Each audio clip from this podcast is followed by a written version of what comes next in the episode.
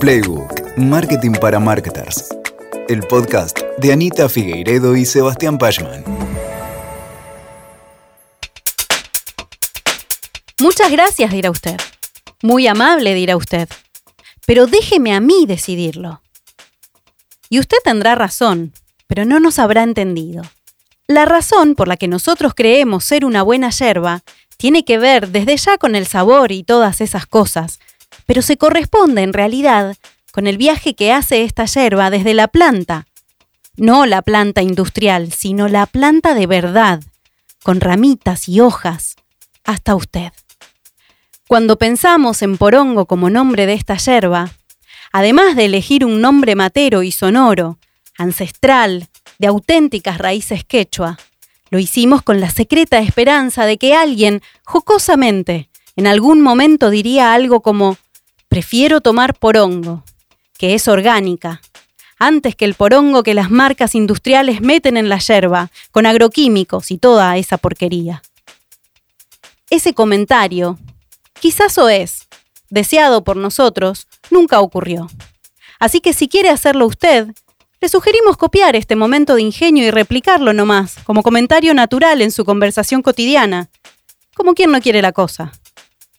Quedará usted como un duque o duquesa, no por la galletita desde ya, sino por el título nobiliario.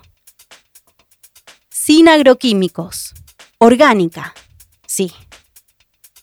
¿Qué más decir de esto? Nada. No es necesario. Porque la letra chica de porongo son ocho letras orgánica. Pero si quiere más letra chica, le damos letras que valen la pena. Cómprese el libro Una historia sencilla de Leila Guerrier. Está buenísimo. Se centra en un bailarín de Malambo, campeón nacional del Festival Nacional de Malambo de la Borde. Se lo recomendamos con ganas. Y si quiere conocer al campeón, se llama Rodolfo González Alcántara y es la figura de nuestros anuncios. Un tipazo. Un verdadero campeón. Hola, soy Lula Sarte, marketer, actriz de voz, estudiante de locución, madre de dos y miembro del equipo de Proteína Marketing. ¿Y esto? Es Playbook. Hay marcas que nos divierten, marcas que nos emocionan, marcas que nos interpelan, que nos convencen, que nos animan a actuar de una manera o que nos disuaden para que dejemos de hacer alguna cosa que venimos haciendo. Hay marcas irónicas, irreverentes, rebeldes, y también marcas amables, cuidadosas y hasta amorosas. Y es increíble la satisfacción que sentimos al leer una publicación de una marca que tiene argumentos bien fundamentados, redacción clara, texto agradable de acompañar, entretenido, y, ¿por qué no, divertido y con temas y conclusiones valiosas. Como el ejemplo del copy de la marca de yerba Porongo, extraído textual de porongo.com.ar que narramos al inicio. No me van a decir que no es espectacular, desde donde se lo mire. En este episodio vamos a conversar acerca de un gran tema al que no siempre se le presta atención la manera en la que las marcas hablan y escriben y cómo esto se desprende de una definición estratégica de identidad verbal. Hablaremos de los siguientes temas. La definición estratégica de personalidad de marca y la expresión de la misma en una identidad verbal. La decisión estratégica de voz, tono de voz y estilo de comunicación de las marcas y para qué sirve tener estos lineamientos bien claros qué documentos utilizamos para compartir y potenciar la identidad verbal y cómo todo lo anterior se plasma finalmente en un buen copywriting, junto con algunas reglas para la escritura comercial efectiva. Y muy importante, te invito a que te quedes hasta el final, porque en los últimos minutos de este episodio contaremos con los consejos expertos de Martín Hassan, director general y cofundador de Agency. ¿Empezamos? Hola Anita, hola Sebas, les doy la bienvenida a este último episodio de la segunda temporada de Playbook. Ay, no Bienvenidos. te puedo creer. Finally. El Llegó el momento. último. Este es el episodio número 20 de esta segunda temporada. Ya, ya vamos por 40. Wow. No. Qué hermoso recorrido hasta acá, chicos. Muy lindo, muy lindo. La Hola, hola entonces Lu, hola Sebas, hola a ustedes que nos estén escuchando, a vos que nos estás escuchando. Qué divertido encima el tema de hoy para cerrar. Totalmente, Anita. Hola, hola, Anita. Hola, Lu. Y hola a vos, que estás del otro lado. Y si te habla a vos, que escuchaste los 40 episodios, quiero saber quién sos. Yo quiero saber. No sé ustedes, pero yo quiero saber. Dejen Gracias. sus comentarios, dejen sus comentarios. Escribinos Escríbanos, cuéntenos si les es útil.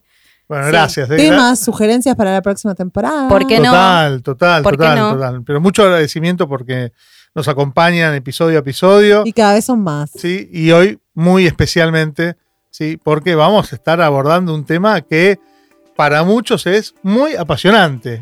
¿No, Anita? Y para otros desconocido, Sí. o sea, y sumamente importante.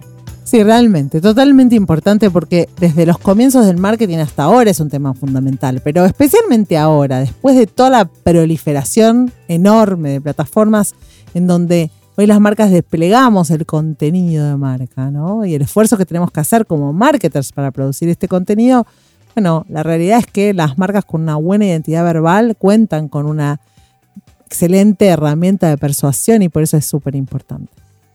Perfecto. Entonces, ¿te parece bien si comenzamos eh, hablando de la importancia de la identidad verbal y hablemos primero de las marcas y su personalidad? ¿Qué opinan? Perfecto. Algo ya hablamos en episodios anteriores en los que abordamos marca, pero creo que no viene mal eh, empezar el tema desde acá. Y la Porque- audiencia siempre se renueva. Sí, pero es chiquita. verdad que la personalidad de marca es un pilar estratégico muy fundamental, ¿no? Y lo necesitamos para empezar a hablar de identidad verbal. Bueno, reflexionemos un poco entonces. ¿Por qué es importante que las marcas definan y se comprometan con construir una personalidad determinada? Bueno, como empezamos a hablar recién, la personalidad de marca es un componente fundamental de la marca. Todas las marcas necesitamos de esta definición y realmente es una pieza que se necesita para construir la idea de la marca que está presente en las mentes de nuestros consumidores y consumidoras. Es decir, sin una personalidad la marca no se puede posicionar. Una personalidad de marca eficaz humaniza la marca aporta profundidad, aporta matices y hace posible que se pueda relacionar con su público objetivo de, de manera diferente, con diferenciación que va a trascender a la mera oferta de la compañía. Exacto. Y como la personalidad es un aspecto que está presente en todas las marcas, ya, ya sea bien o mal trabajado, ¿no? Porque esto también puede Mm. pasar, ¿no? Que hay una personalidad que está mal trabajada o está, o está muy bien trabajada. Entonces, mejor trabajémoslo bien, ¿sí? Em, porque cuando está bien pensado este elemento, ¿sí? Es un gran diferenciador. Tiene el potencial de convertir a las marcas en únicas.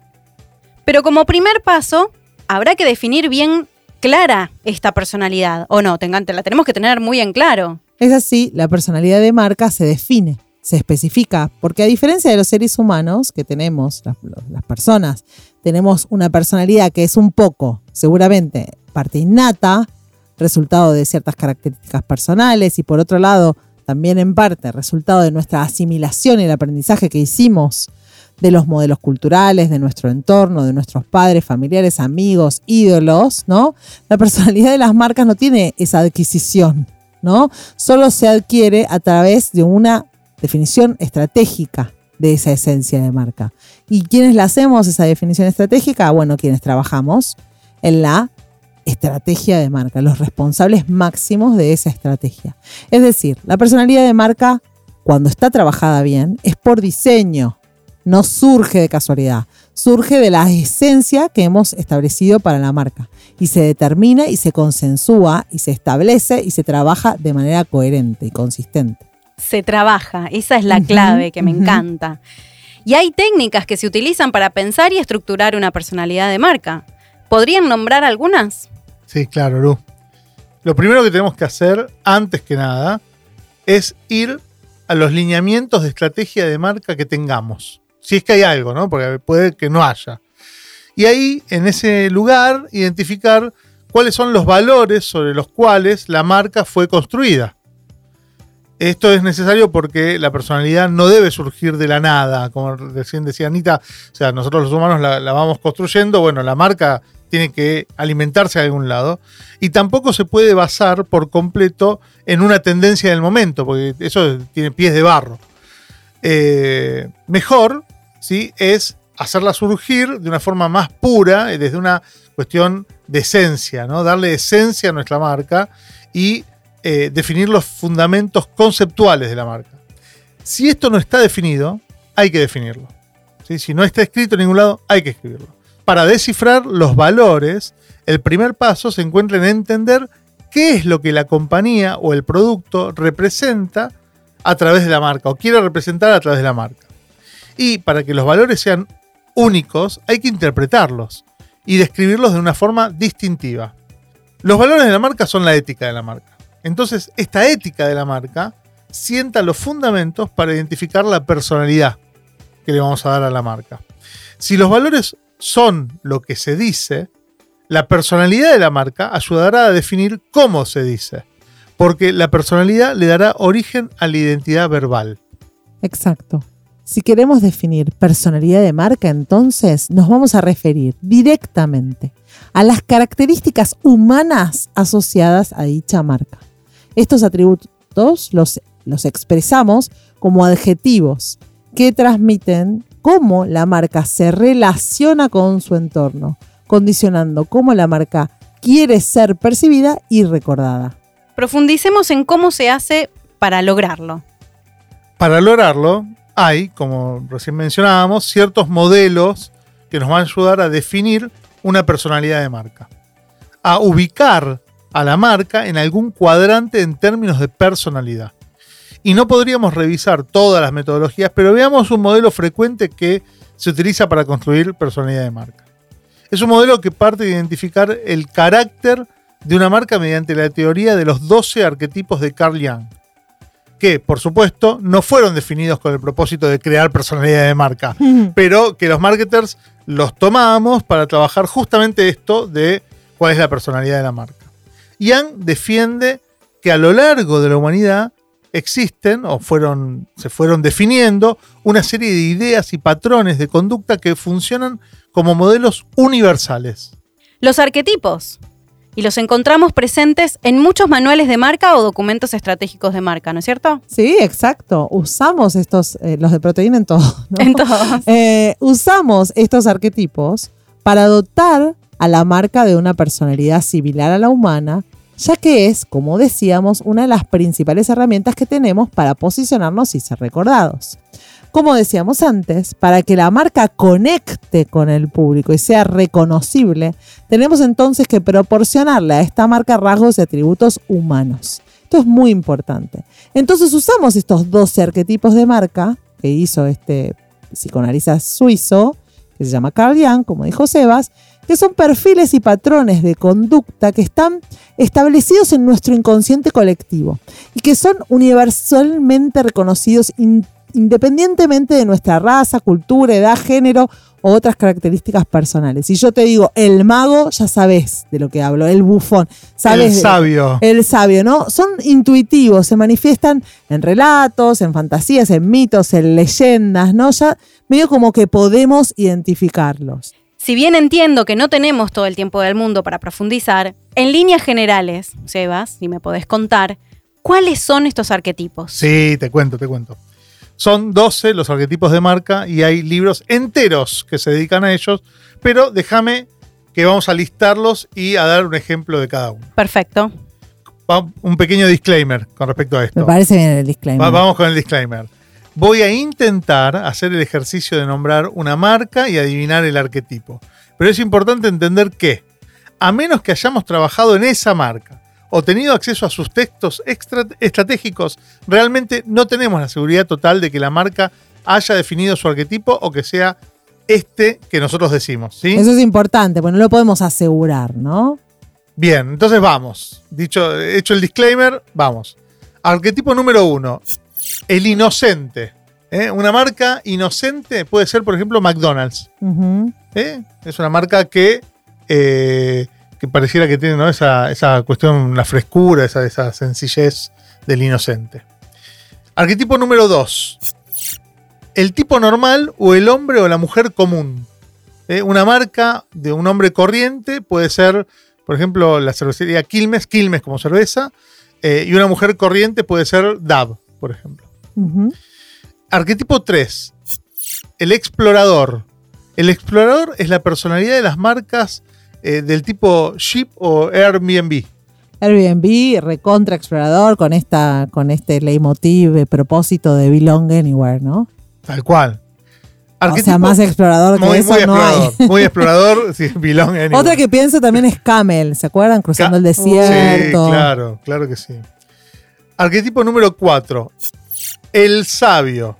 Aquí estarían marcas como Google o como TED. ¿eh? Eh, arquetipo número 5. El héroe. Eh, asumen la personalidad de héroes, por ejemplo, las marcas Nike o Duracell, que te ayudan a, ir con todo. To- pueden, pueden todo. Arquetipo número 6. El rebelde. Harley Davidson es una buena marca de rebelde, o Diesel. ¿Eh? representa muy bien el arquetipo de rebelde. El arquetipo 7. El mago. ¿Quién es el mago? Pixar, Disney, por supuesto, son, son el mago.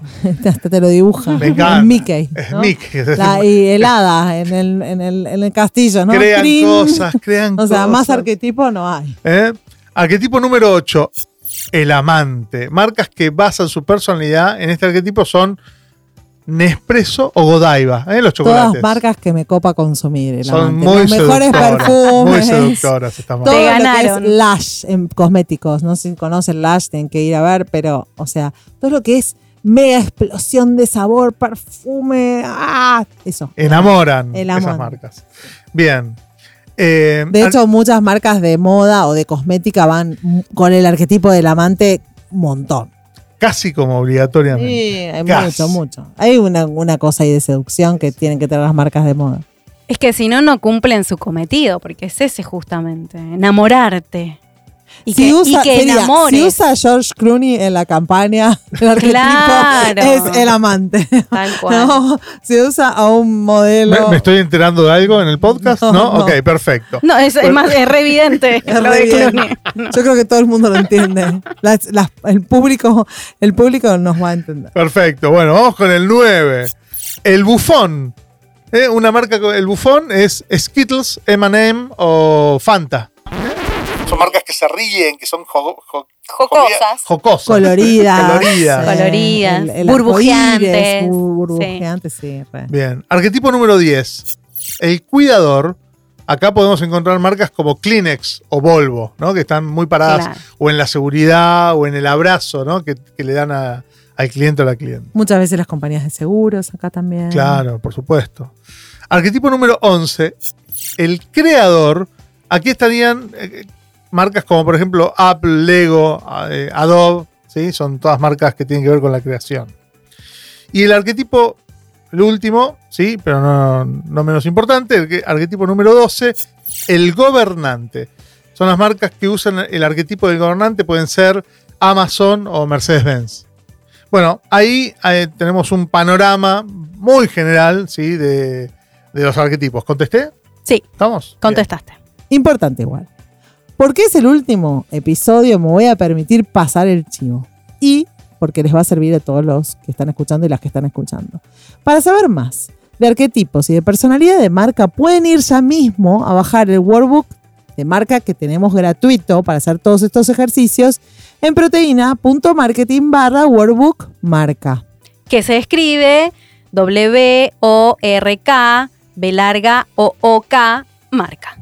Perfecto. Este workbook tiene el ejercicio listo para hacer de estos arquetipos y más ejercicios que nos van a ayudar a reflexionar y definir la personalidad de la marca. Ese workbook es imperdible, así que vayan ya a descargárselo. Es súper fundamental para trabajar la estrategia de marca, no solo definir la personalidad, sino todos los lineamientos estratégicos necesarios para tener una marca bien pensada. Es así, lo queremos mucho el workbook. Bueno, dicho el chivo, que aparte les hacemos un favor, créanme que lo tienen que descargar y lo tienen que utilizar.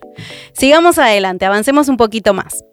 Supongamos que la marca ya tiene estratégicamente definida su personalidad. Ahora, ¿qué sigue? ¿Cuál sería la próxima definición? Ahora tenemos que definir entonces una identidad verbal para la marca. Verbal. Sí, una identidad verbal. La identidad verbal es uno de los pilares fundamentales de la expresión de una marca y surge como resultado de todas las definiciones estratégicas de marca, en especial la de personalidad. Esta identidad verbal representa cómo habla la marca en todos los puntos de contacto, reforzando y expresando la personalidad concreta de la marca, esa que acabamos de definir, y estableciendo el vínculo y la confianza con su audiencia. La identidad verbal es el modo en que una marca se expresa y está directamente ligada a su personalidad, a sus valores, a su ética, a su actitud frente al entorno. Durante mucho tiempo, la mayoría de las marcas se centraron en construir su identidad visual únicamente. Hoy todavía pasa que muchas marcas no le prestan atención a la identidad verbal. Nos pasa todo el tiempo en proteína, que es algo que no se le presta mucha atención o que vemos que no, no se le presta mucha atención. Pero es fundamental trabajar ambas, porque la identidad visual luego se mide con cómo habla esa marca. Y si la marca habla mal, o de una manera que no está en consonancia con la identidad visual hermosa esa que tenemos, vamos a tener problemas de confianza o podemos generar problemas de confianza. La marca va a ser puesta en duda, ¿sí? Eh, y hay algo que no va a terminar funcionando como nosotros lo pensamos o queríamos. Claro, ambas, la identidad visual y la identidad verbal, tienen que ser coherentes y tienen que ser consistentes entre ellas. Ambas deben ser la expresión de esa personalidad y eso, esa ética que decía Sebas, ¿no? Entonces, a ver, más específicamente, ¿de qué hablamos cuando hablamos de identidad verbal? A ver, si la podemos definir. Una definición simple es decir que la identidad verbal se compone de cuatro elementos. Estos son el naming, es decir, que el propio nombre con el que nombramos la marca es el primer elemento de la identidad verbal, obvio, ¿no? Y luego, tres elementos fundamentales que son los que encontramos en los manuales de marca bien hechos, que no son manuales de logo, que son la voz, el tono y el estilo, también conocidos como brand voice, brand tone y brand style. Estos elementos deberían estar siempre presentes en tu manual de marca, sí o sí. Me estoy imaginando a los marketers chequeando en este momento si está la identidad verbal eh, o no plasmada en sus manuales de marca. Y van a descubrir que no. Probablemente no, y, esté. Y, es fundamental porque van a decir, ¿viste el, el emoji con la manita en la frente? Facepalm. Eh, facepalm. O sea, ah, vamos a estar todos así. Facepalm. Oh. Con razón la agencia no comunicaba como yo quería que comunique. O Oh, corrijo en redes todo lo que me mandan. ¿Por qué Corrijo tengo todo. que corregir Claro. tanto los textos? ¿Por qué tengo que corregir tanto los guiones? ¿Por qué me cuesta tanto justificarle a mi jefe que no puede usar ese término para la campaña o que el eslogan que se le ocurrió no va con, con, la, personalidad, de la, marca? Bueno, puede pasar que en este exacto momento te diste cuenta que tenías un manual de marca incompleto, que solo normaba la identidad visual y que carece de normativa respecto a la identidad verbal. Es frecuente, no te sientas mal, Es normal. es normal, pasa. No está bien, No. pero pasa. Especialmente pasa cuando el estudio que hizo tu marca, ese es otro error, está especializado en diseño. y Solamente. no en estrategia de marca. Claro, por supuesto que tiene que estar especializado en diseño, pero no solamente en diseño.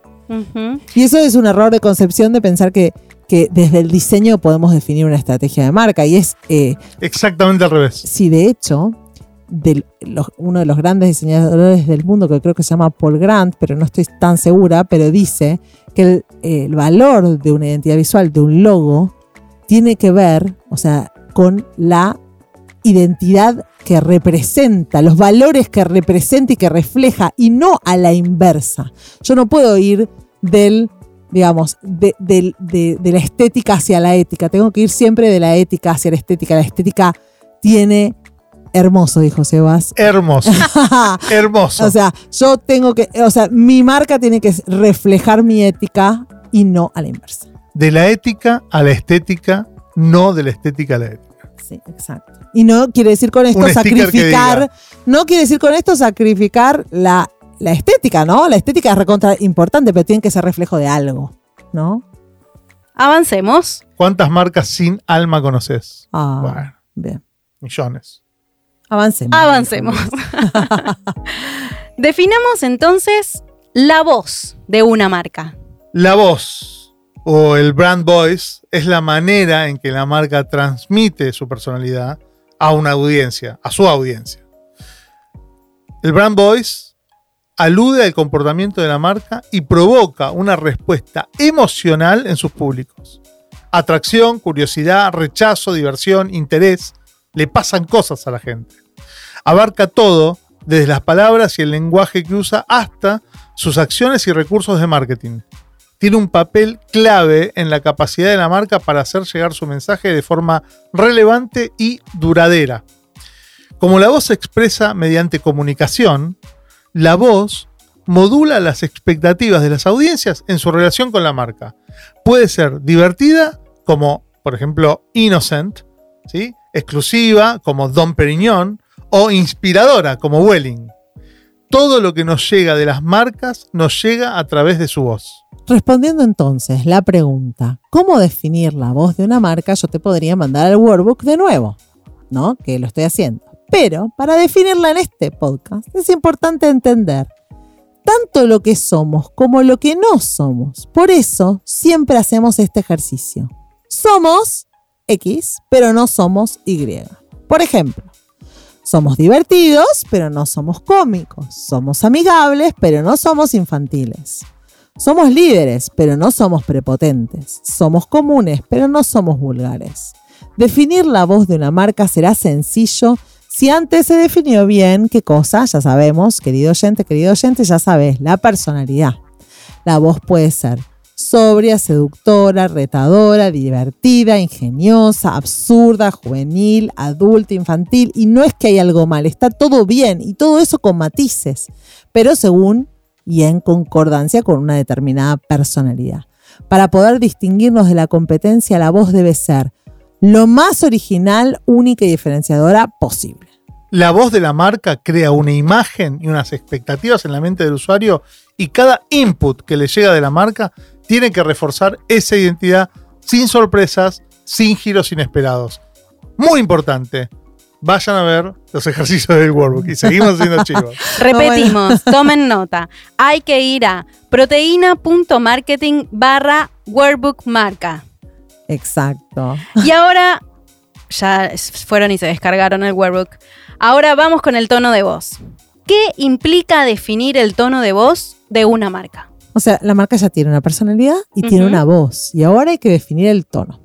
El tono se refiere a cómo se usa esa voz, que es la expresión de la personalidad, en las diferentes situaciones y con las diferentes audiencias. Y acá hay mucho más sutileza. Porque en la vida de cualquier persona o de cualquier marca, lo que hacemos permanentemente es ajustar el tono de nuestra voz de acuerdo al lugar, al momento con el que estemos, de acuerdo al tema que estamos tratando. Y nuestra voz, es decir, la expresión de nuestra personalidad, siempre es la misma. Pero el tono no. El tono entonces es lo que nos permite ajustarnos a las circunstancias y al otro que está escuchando. Permite aplicar empatía y esa empatía es lo que marca la diferencia entre, primero, persona y robot, marca y robot, y entre exponer una cosa o conectar con un otro.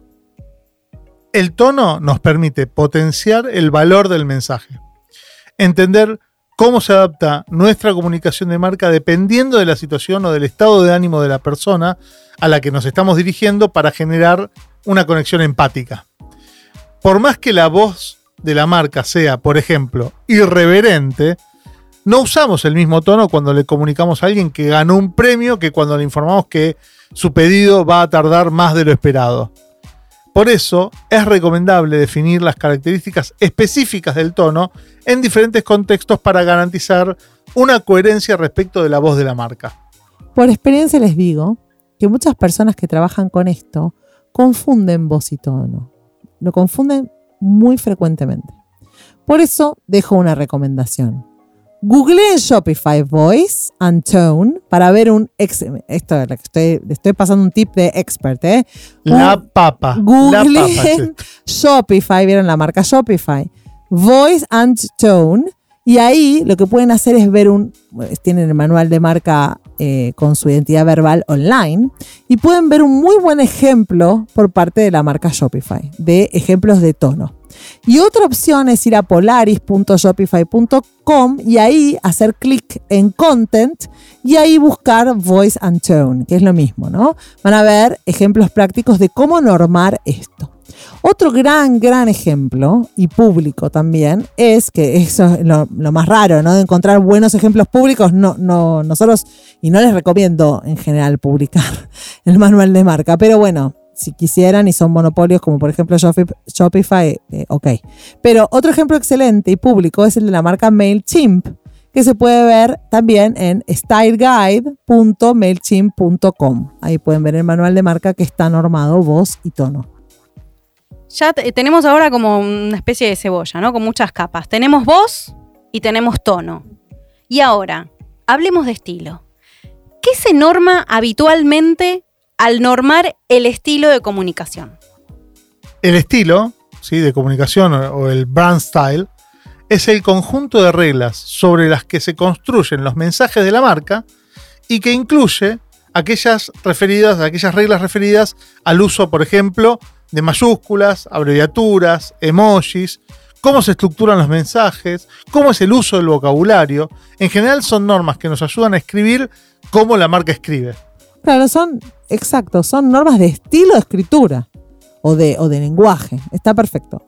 Entonces, es el conjunto de normas que afectan a la redacción de textos y también al lenguaje oral. Acá una marca dice, por ejemplo, como decía Sebastián, si hay emojis que no están permitidos o cuáles son los preferidos. Por ejemplo, hay marcas que norman el color del corazón del emoji que se tiene que usar, ¿sí? ¿Y para qué se tiene que usar? y para qué se puede usar un corazón y, y para qué no, ¿sí? Eh, si la marca usa o no el lenguaje inclusivo y cómo lo hace, Eh, si tutea o no, si habla o no usando palabras en otros idiomas, o si usa jerga técnica o no cuando habla, si usa jerga técnica y luego la explica, ¿no? Todas estas son definiciones de estilo. Pero también qué palabras prefiere sobre otras, cómo habla de su equipo, le dice colaboradores, empleados o como dice Globant, los Glovers, ¿no? Y las Glovers, ¿no? Escribe oraciones largas, floridas o, por el contrario, lo más cortas y concisas posible. Finalmente, todas estas definiciones nos van a empujar a definir un universo un territorio verbal en donde vamos a tener que rescatar cuáles son las palabras claves más usadas y las expresiones de marca que más alentamos. Hace poco con una marca definíamos que no le podemos decir laboratorio y ni le podemos decir farmacéutica, le tenemos que decir biotech, ¿no? Entonces, eh, estos son cosas muy importantes, es decir, cómo me defino y qué palabras uso. Incluso palabras más sencillas. Hablamos de nuestra empresa como empresa, compañía, Sí. organización. Sí. O sea, Exacto. ¿cómo- cómo a los colaboradores le decimos colaboradores y le decimos empleados o a la gente, ¿no? Sí, sí, sí. Nuestra sí, sí. gente. Nuestra gente. Sí, hay gente. O integrantes. Claro, claro. Es importante también definir los mensajes clave, ¿no? Los mensajes claves que van a repetirse en las distintas comunicaciones. Incluso en determinadas ocasiones va a ser recomendable crear una matriz de mensajes fundamentales en donde pueden estar textos como el manifiesto de marca o el boilerplate que sirven como origen de todos los textos de la marca. Definir el estilo de la marca ayuda muchísimo a educar a quienes luego dan vida a la marca, como gente del equipo o agencias, porque una cosa que dijimos, más adelante lo dijo Lu cuando estaba preguntando, eh, es muy importante que esto sea consistente, ¿no? Y que todas las personas que ejecutamos la marca tengamos las mismas normas y hablemos de la misma manera, porque si no tenemos una marca medio Dr. Jekyll y Mr. Hyde, ¿no? Que va saltando de personalidad a personalidad y va exponiendo cosas y que a veces me gritan atención al cliente y después es toda nice en el website, ¿no? Sí, sí, no podemos depender de, de un redactor o una redactora para la definición de una personalidad de marca. No. La personalidad de marca tiene que sobrevivir a, a cualquier persona que esté redactando para nuestra marca. Es una decisión estratégica. Total. Claro, claro. Todo esto que estuvimos diciendo constituye la identidad verbal y está normado en un manual de marca, en general. Pero ahí no se acaba la cosa, ¿no es cierto? Hay otros documentos que se usan para normar la comunicación de una marca con sus públicos. ¿Por qué no me cuentan un poco de Exacto, Lu. Todo esto deberá estar recogido en el manual de identidad corporativa o el brand book, eh, y ahí van las definiciones estratégicas. Pero suele suceder que las marcas requieren más profundidad y es ahí donde aparecen los playbooks. La palabra playbook viene del libro de jugadas y no se usa solamente para nuestra disciplina, sino que la trasciende, de hecho no la inventó. Eh, hay, por ejemplo, sales playbooks, ¿no? Y también hay brand playbooks más genéricos y otros playbooks más específicos, como el de social media o el content playbook o el customer service playbook. Cada uno de estos, primero, hay marcas que no tienen ninguno, ¿no? Pero hay marcas que tienen mil. Cada uno de estos playbooks va a traducir las definiciones de identidad verbal y visual y las va a como a situar en un determinado contexto. Ok, es esta marca en redes sociales, esta, esta marca en atención al cliente, es esta marca en tal contexto, ¿no? Así se escriben los botones de la aplicación. Claro. Así se escriben los mensajes que le da Push notifications. ¿eh? a nuestros clientes. O sea que es muy específica, o sea, es muy específico el playbook, define una aplicación muy puntual. Exacto, siempre siguiendo los lineamientos del tono de voz, de, la personalidad y, del estilo, ¿no? O sea, que no se puede tener un playbook sin antes no tenés si antes no tenés las definiciones estratégicas, que es lo que decías recién. Totalmente, porque traduce esas definiciones de identidad verbal. Siempre primero la estrategia. Claro, siempre primero la estrategia. bueno, y de estas normas surge la escritura de una marca. ¿Qué es lo primero que se escribe? Lo primero que se escribe o que escribimos son lo que nosotros llamamos los textos fundamentales de la marca, que son los textos que de, debieran funcionar como inspiración de todo el resto de los textos. ¿sí? Es fundamental que estén muy bien trabajados y súper pulidos. Eh, dentro de estos textos eh, incluimos el, al tagline y algunos elementos que son identitarios, como algún hashtag o alguna frase asociada a la marca. La declaración del propósito es un texto fundamental. Eh, cómo narramos la propuesta de valor de la marca también es un texto fundamental. Y algunos textos muy fundamentales también lo son, como lo decía Anita hace un rato, el boilerplate o el manifiesto de marca. También podemos incluir ejemplos de cómo se redactan determinadas cosas dentro de la marca. Por ejemplo, uno de los factores diferenciadores de la marca Vitamin Water, una marca de Coca-Cola Company que Quiero decir que para mí desafortunadamente ya no está en Argentina, era una de mis marcas favoritas, es la manera en la que redactan los copies de los distintos productos. Por Dios, si nunca vieron un envase de Vitamin Water, tienen que googlearlos, tienen que ver esas etiquetas.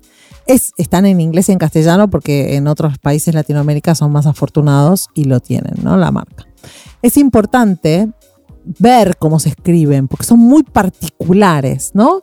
Y esa marca tiene en su brand guideline, tiene cómo escribir los copies para los anuncios, ¿no? Ejemplos para tomar de referencia. Otro muy buen ejemplo de algo bien distinto es ver el packaging, el website y la campaña de vía pública hecha en plena pandemia de la marca Porongo. Creada por el publicista argentino Carlos Bayala, y que muestra un camino original que imprime características diferenciales y distintivas a una marca.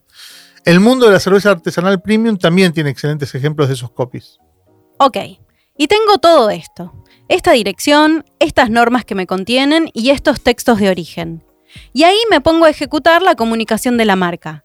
Llegó entonces la hora de hablar de Copywriting. Excelente, hablemos del rol, la importancia y los beneficios del buen copywriting. Es fundamental conocer las técnicas y herramientas de creación de estilos para alinear las marcas a las audiencias. ¿Qué consejos podrían compartir para escribir bien con fines de persuasión o fines comerciales? Tener una comunicación de marca clara implica primero una buena gramática. Luego, objetivos bien definidos y, finalmente, una buena noción de quién es el receptor del mensaje. Primero, hablemos del dominio del idioma. Tener pleno conocimiento del idioma en el que estamos escribiendo y construyendo frases coherentes y con propósito no es una tarea fácil. Más ahora que el lenguaje está tan subutilizado, pero es extremadamente importante para quien produce contenido. No es lo mismo escribir bien que escribir mal. Segundo, tener una noción clara del objetivo. Otro factor que contribuye a la transmisión de ideas sin interrupciones es la noción clara de cuál es el objetivo del texto y el conocimiento de quién está recibiendo el mensaje. Va a ser mucho más fácil escribirlo porque nos vamos a sentir más seguros o más seguras para argumentar si sabemos dónde queremos llegar y si sabemos cuál es el nivel de conocimiento de la otra persona sobre el asunto en cuestión. Y tercero, solucionar problemas. Si entendemos las dinámicas de marketing de contenidos, sabemos que el contenido presente en la web busca traer soluciones para los lectores. ¿Y de qué hablamos cuando hablamos de persuadir? Me gusta esa palabra porque persuasión es distinto de manipulación, pero a veces pasa que las personas piensan que los textos persuasivos son textos manipuladores y son dos cosas distintas. La palabra persuasión sé que puede sonar negativa a los oídos de algunos y de algunas, pero en el contexto de la producción de contenido su significado es otro.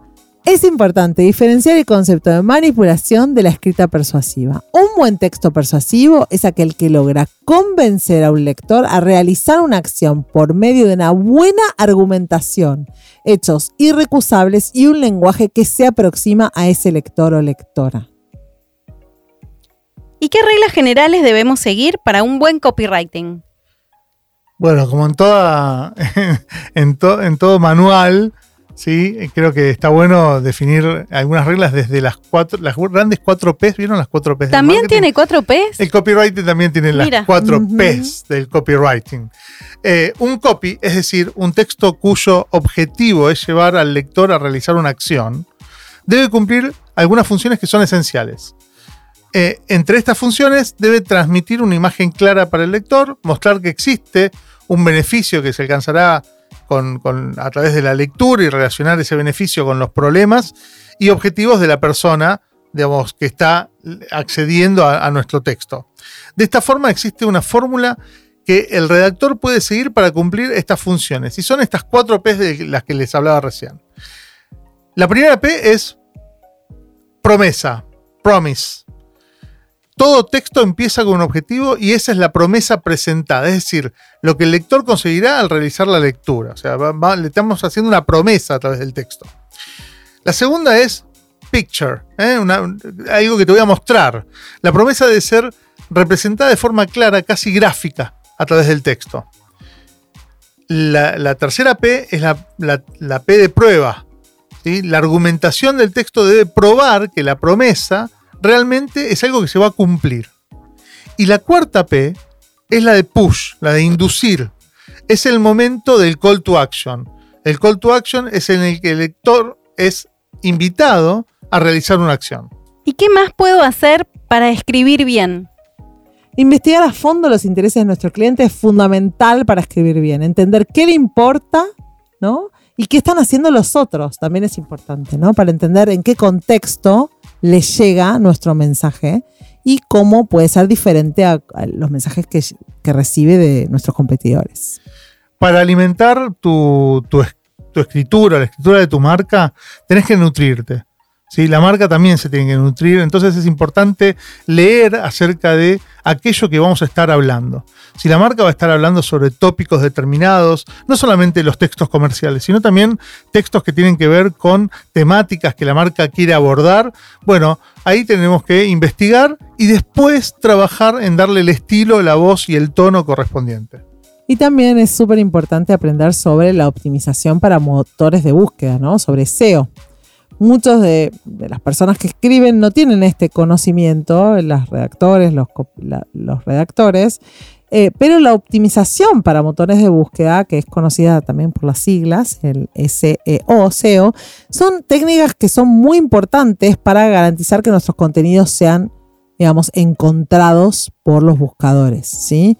Eh, hay herramientas recontra importantes también que nos ayudan a optimizar esto, ¿no? Como por ejemplo SEMrush, que es una herramienta muy piola para esto. Y ahora, ¿qué tan importante es titular bien?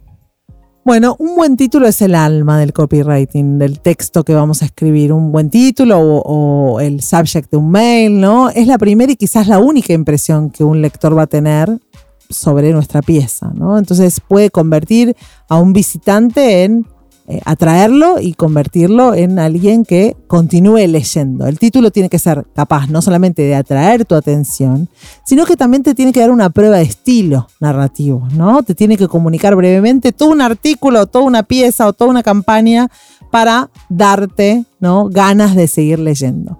Una buena manera de pensar títulos atractivos es asegurarnos de que siempre nos den algo de valor, ¿no? Que nos, que nos eh, interesen eh, para que la persona pueda darnos su tiempo para leer el resto de la pieza.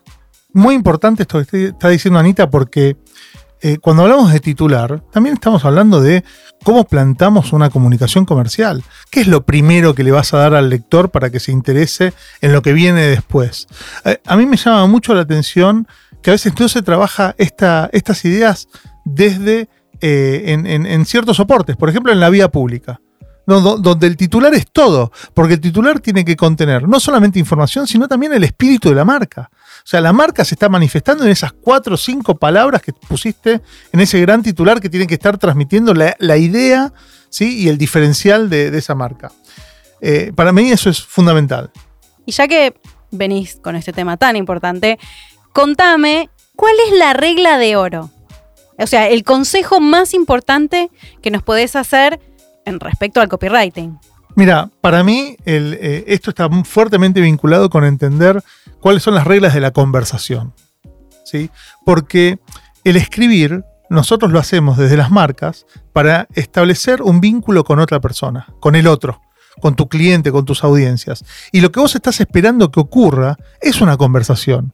Es una conversación que se va a terminar manifestando en la compra de un producto, es una conversación que se va a terminar manifestando en una consulta en, las redes sociales, es una conversación. Y que se da por pedacitos, pero termina siendo igualmente una conversación. O sea, se da en, pequeñas piezas y interacciones y touch points, pero finalmente es una conversación. Es una conversación. Que sigue. Que sigue, que continúa, es, es, eh, de hecho eh, es indefinida esa conversación. Ahora, ¿qué es lo más importante en esa conversación?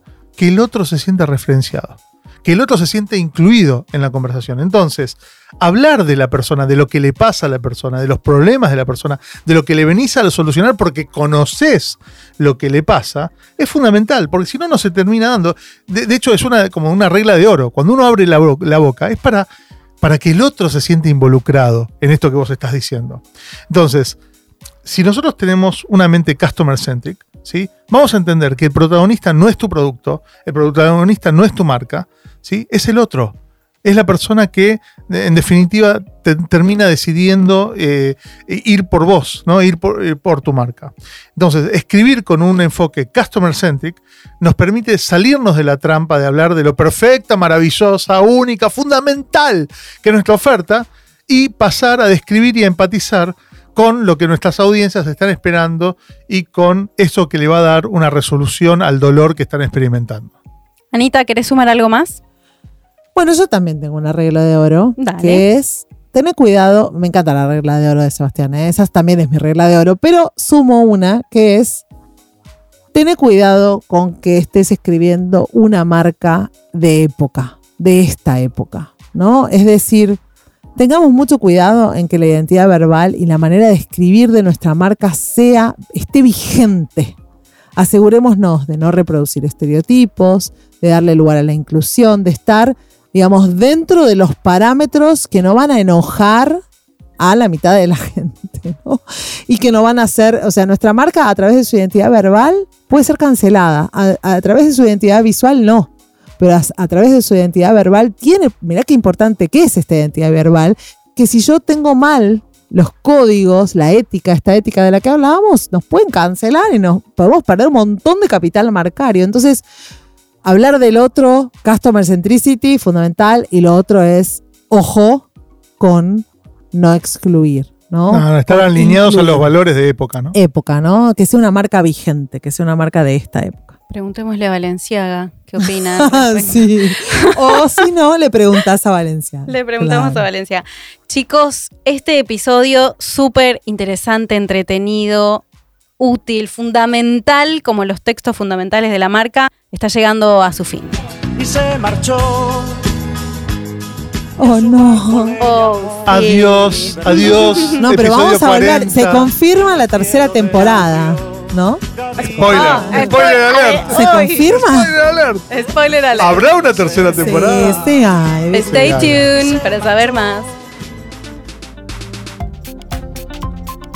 Bueno, hasta acá hablamos de personalidad de marca, identidad verbal y copywriting de la mano de Anita y Sebas.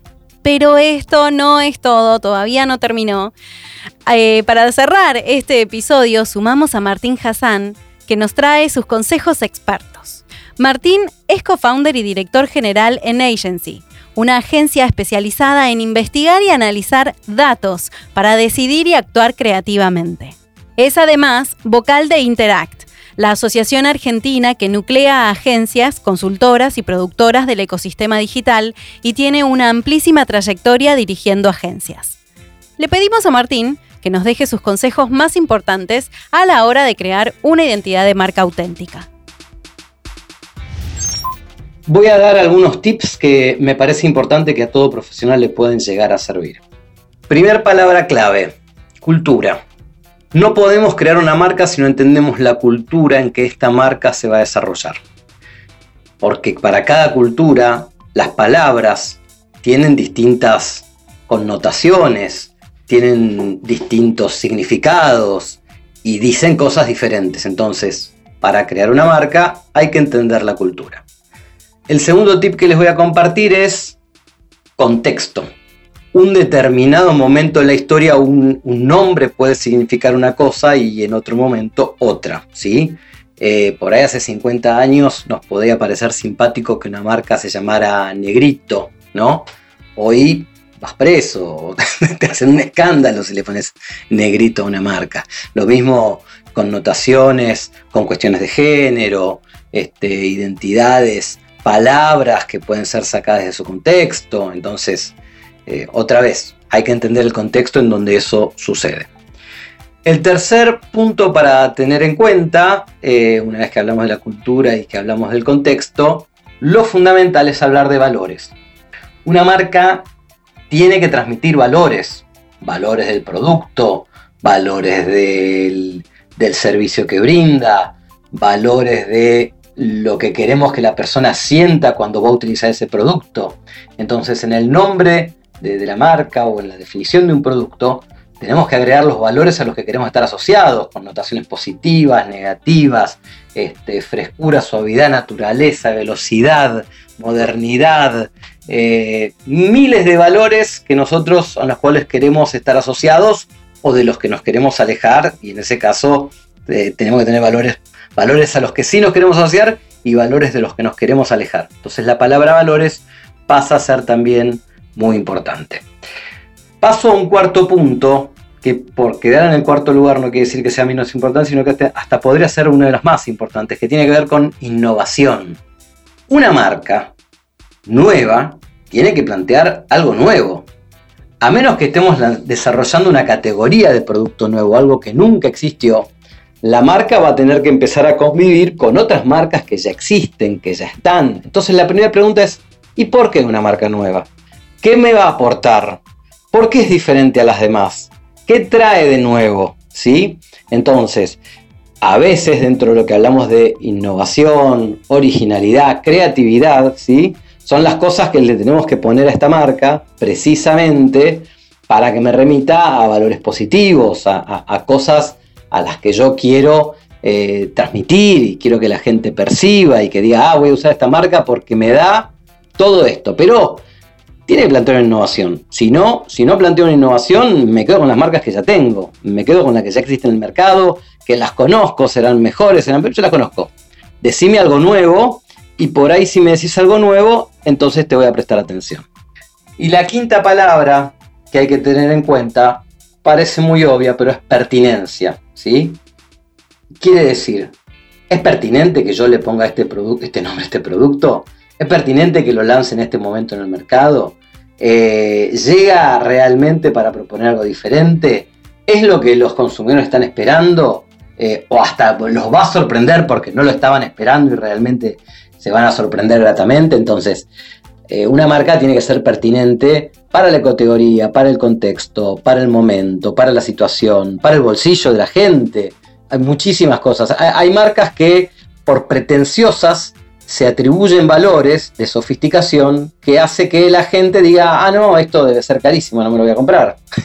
y entonces uno dice, pero el nombre está buenísimo, sí, sí, pero lo dejaste demasiado lejos del consumidor. Entonces, es muy importante entender la pertinencia que tiene una marca para que un producto sea relevante. Y por último, voy a usar una palabrita que está bastante de moda, pero que tiene mucho que ver con lo que la gente le pide a las empresas hoy, que es propósito. ¿sí? Una empresa, una marca, un producto tiene que tener un propósito, tiene que plantear algo que tenga que ver con mejorar la calidad de vida de la gente, un compromiso con el medio ambiente, un compromiso con los más necesitados, un compromiso con el mundo, un compromiso con las personas, el que sea. Pero hoy, en este mundo hipermediatizado y cruzado por las redes, también a las marcas, también a las empresas y hasta a las personas se nos piden que tengamos un propósito. Entonces la pregunta es, ¿y cuál es el propósito de tu marca? Aunque sea chiquito, aunque te parezca muy pequeño y digas, bueno, no sé, lanzo una marca de galletitas o un jabón o un shampoo. ¿Y cuál es el propósito? Está bueno que te hagas esa pregunta. Espero que cuando estés creando tu próxima marca, hagas este repaso por todas estas palabras que compartimos y si, si pasa este filtro, quiere decir que has hecho un buen trabajo en la creación de una marca. Bueno, espero que les haya servido. Soy Martín Hassan, director de la agencia Agency y aquí estoy para ayudarlos cada vez que me necesiten. Muchas gracias. Qué interesantes las palabras de Martín y qué alegría enorme poder sumarlo a Playbook. Y a vos, que estás del otro lado, esperamos que este tema te haya sido relevante. A este trío le hace muy feliz que nos hayas acompañado hasta acá. Si te gustó Playbook, compartilo con otro u otra colega marketer. Para seguir escuchándonos en nuestra siguiente temporada, suscríbete en Spotify o en Apple Podcast, así vas a estar al tanto de los próximos episodios. Y por favor, calificanos ahora mismo que nos ayuda un montón. Si querés, también podés buscar la transcripción de este episodio y todos los episodios anteriores en proteína.marketing barra playbook. Playbook es un podcast original de marketing estratégico pensado para marketers, creado por Sebas Pashman y Anita Figueiredo con el propósito de contribuir al desarrollo de la disciplina. Gracias por sumarte y te esperamos en la siguiente temporada. Escuchaste Playbook, Marketing para Marketers. WeToker. Sumamos las partes.